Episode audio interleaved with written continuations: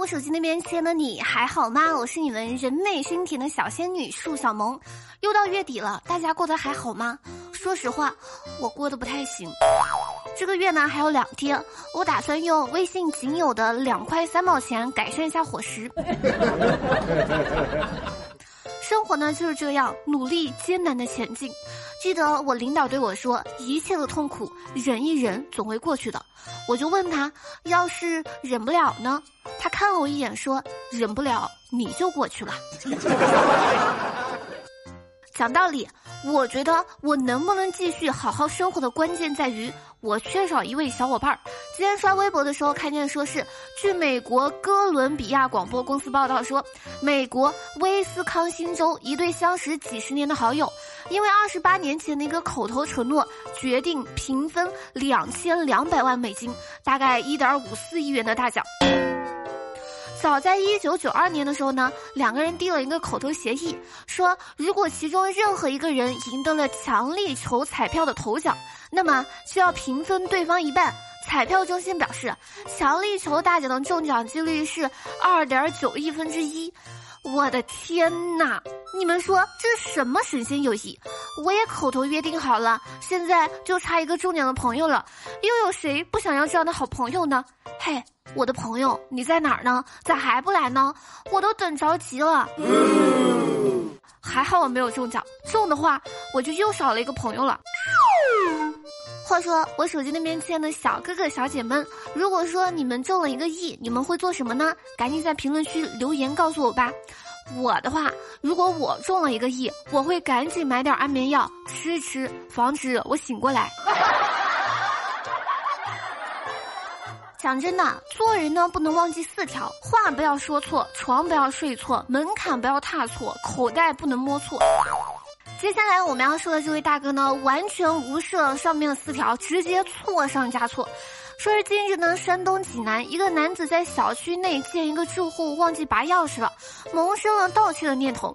入室之后呢，他学影视剧中的手刀动作，想要将熟睡中的主人给拍晕，结果把主人给拍醒了。盗贼拍了拍户主，还睡呢，我都进来了。讲真的，这要是碰见个起床气大的，不得给他削的明明白白的吗？这大哥估计是电视剧看多了吧？他看电视剧的时候，我在想，应该是从来不看开头“本电视剧纯属虚构”这句话。而且最重要的是，他忽略了一个大问题：电视剧里面被手刀劈的人，事先导演告诉他挨一下就晕，这家主人显然并没有安排好呀。所以事实证明，电视剧拍的沙雕一点，可以有效的终止犯罪呢。我们有一说一，我觉得上面这个大哥完全可以成为今年的年度沙雕候选人，这智商基本告别了人类社会了。不是我说，现在这帮做小偷的脑回路真的是一个比一个迷惑。当然啦，脑回路清奇的不止国内的，国外的也是不甘示弱。说是一位来自美国的基因呢，靠经营宠物游戏的账号，每个月赚十万美元。折合人民币大概是月入百万。他在视频里扮演狗狗，比如说在快餐店里趴在地上求喂食、抬手或卧倒，什么命令都照做。玩球的时候把球丢出去，他也会捡回来。Excuse me，这估计都是主人的任务罢了，一看就是老任务达人了！这真是有钱能使人当狗。怪不得总有人说我不做人啊，做狗年收入顶一沓的九九六福报啊，舔狗们都输了呀！呵，我们舔狗一分钱不要，还给人当狗，还会舔，结果舔到最后啥也没有。讲真的，这种行为呢，我们村里管叫 S M 重度患者。我也是第一次知道有学习上的 S M，因为 M 不好好学习被 S 惩罚几套卷子的，熬夜不许睡觉被古文，还有拼命学习排到学校前二十的 M，因为这都是主人给的任务呀。其实狗都没有想到当狗能这么赚钱，所以有狗的一定要好好珍惜。说是最近呢，浙江金华一名男子和女友养了一条宠物狗，由于工作原因呢，将其送回老家义乌养。结果狗狗呢在义乌丢失了一个月之后，丢失的狗狗竟然奇迹般的出现在了两个人在金华的家的附近。当确认是走丢的宠物狗时，女朋友激动的流了眼泪。据女朋友说，狗狗大约自己走了三四十公里，指甲都给磨平了，毛也打结了，所幸身体状况没有什么问题。真的可以说是十分感人了，肯定是问了不少狗才找到路的吧。一条狗比地图导航还要准，要是我看地图都未必能走得对呢。说真的，我家狗以前呢也走丢过，回来的时候呢带着老婆和一群孩子。现在想来，其实我家狗不叫丢，就叫儿大不由娘。高三的时候呢，东东晚上出去上网，门卫呢不让。东东呢就跟门卫吵起来了。东东呢说了一句非常经典的话，那就是“我早产了一个月，我想出去，连我老妈都拦不住。”这天我出差到了一个城市，当地安排接机的司机打电话问我在哪，我说刚从大厅出来，哪一个是你呀？他说在对面停车场招手的呢。我说哪一个呀？我只看见一个秃子在招手。结果对方说那个秃子就是我。疯子哥哥呢？单位来了新人，是个很不错的女孩，笑起来有个浅浅的酒窝。一上午呢，疯子哥哥都魂不守舍的，老是偷偷的看她。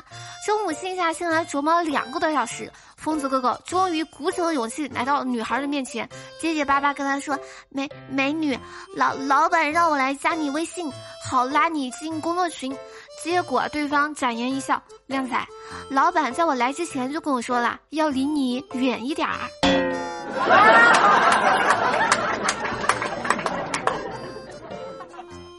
前两天呢，跟我闺蜜外面逛街，我在家娃娃机面前停了很久。我闺蜜就问怎么不走，我说说句心里话，我也想家。结果我闺蜜对我说：“小萌，你想想你的智商和你的四肢协调能力，你配吗？”话说，你们知道好看的皮囊和有趣的灵魂都有什么共同的特征吗？那就是都看不上你。我跟你们说，别人是怎么形容我眼睛小的？我下楼遛狗，两个小孩在议论我的狗的品种，其中一个小孩呢，看看我又看看狗，说：“嗯，应该是导盲犬吧。”你们知道吗？单身的人的床上另一边放的都是各种衣服啊、枕头啊、毛绒玩具，甚至遥控器和零食。当别人都关心你飞得高不高的时候，只有我关心你飞得累不累。因为如果你飞得又高又不累，我的心态可能会炸的。昨天我妈打电话来说，她自己最近呢开始学古筝了。我赶紧说：“那妈妈，你好好学习，不能半途而废。过年的时候，我会让你在亲戚们面前表演节目的。”我这话刚说完呢，我妈就把电话给挂了。讲真的，不要因为他人的愚蠢而愤怒。如果每个人都聪明，那你不就没有优势了吗？你们说奇不奇怪？三十岁死掉，大家都会说哇，好年轻哦；三十岁活着，大家都会说你已经不年轻啦。好了，在下来时间呢，我们来看一下上期节目评论。上期节目沙发呢是小宝贝。然后呢，谢谢无期和东东帮节目辛苦的盖楼，爱你们比心啵啵啵。好了，感谢上期节目所有留言的小哥哥小姐们。以上呢就本期小百出的全部内容，感谢你们从头听到尾。如果说喜欢我节目或者喜欢本人的话，记得点赞、转发、评论、打赏一条龙服务哟，爱你比心么么哒。好了，帮宝宝哔哔完了，我们下期节目不见不散，拜了个拜。